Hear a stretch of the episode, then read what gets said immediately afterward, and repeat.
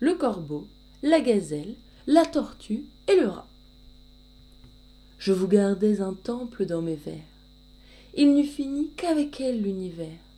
Déjà ma main en fondait la durée sur ce bel art qu'ont les dieux inventé, et sur le nom de la divinité que dans ce temple on aurait adoré, sur le portail j'aurais ces mots écrits.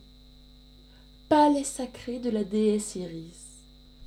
Non celle-là, qu'à Junon à ses gages, car Junon même est le maître des dieux, servirait l'autre, et serait glorieux du seul honneur de porter ses messages. L'apothéose à la voûte eût paru, là, tout l'Olympe en pompe eût été vu, plaçant Iris sous un dais de lumière. Les murs auraient amplement contenu toute sa vie, agréable matière, mais peu féconde en ces événements qui des états font les renversements. Au fond du temple eût été son image, avec ses traits, son souris, ses appâts, son art de plaire et de n'y penser pas ses agréments, à qui tout rend hommage. J'aurais fait voir à ses pieds des mortels et des héros, des demi-dieux encore, même des dieux. Ce que le monde adore vient quelquefois parfumer ses autels. J'eusse en ses yeux fait briller de son âme tous les trésors, quoiqu'imparfaitement, car ce cœur vif et tendre infiniment, pour ses amis et non point autrement, car cet esprit qui, né du firmament, à beauté d'homme, avec grâce de femme, ne se peut, comme on veut, exprimer. Ô vous, Iris, qui savez tout charmer, qui savez plaire en un degré suprême, veut que l'on aime à l'égal de soi-même, ceci soit dit sans nul soupçon d'amour, car c'est un mot banni de votre cour. Laissons-le donc. Agréez que ma muse achève un jour cette ébauche confuse.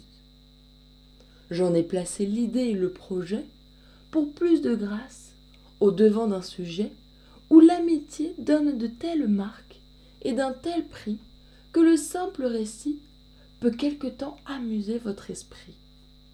Non que ceci se passe entre monarques. Ce que chez vous nous voyons estimer n'est pas un roi qui ne sait point aimer. C'est un mortel qui sait mettre sa vie pour son ami. J'en vois peu de si bons. Quatre animaux, vivant de compagnie, vont aux humains en donner des leçons. La gazelle, le rat, le corbeau, la tortue vivaient ensemble unis. Douce société. Le choix d'une demeure aux humains inconnus assurait leur félicité. Mais quoi? L'homme découvre enfin toute retraite. Soyez au milieu des déserts, au fond des eaux, au haut des airs. Vous n'éviterez point ces embûches secrètes. La gazelle s'allait et battre innocemment, quand un chien, maudit instrument, du plaisir barbare des hommes, vint sur l'herbe éventer les traces de ses pas. Elle fuit, et le rat, à l'heure du repas, dit aux amis restants D'où vient que nous ne sommes aujourd'hui que trois conviés?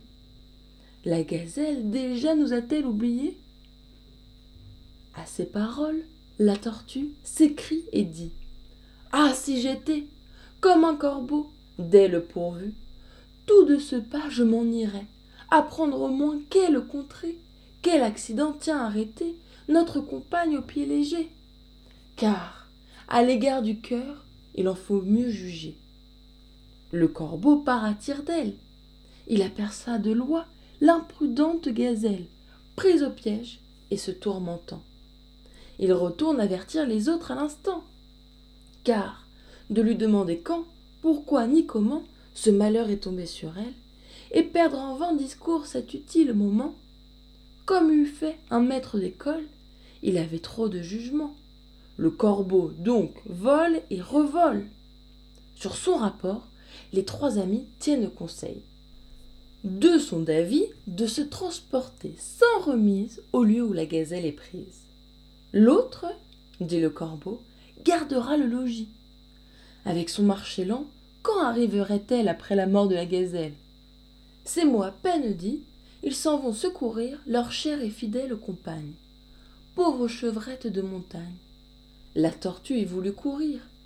La voilà comme eux en campagne, maudissant ses pieds courts avec juste raison, et la nécessité de porter sa maison. Ronge-maille, le rat eut à bon droit ce nom, coupe les nœuds du lac, on peut penser la joie. Le chasseur vient et dit Qui m'a ravi ma proie? Ronge-maille, à ces mots, se retire en un trou.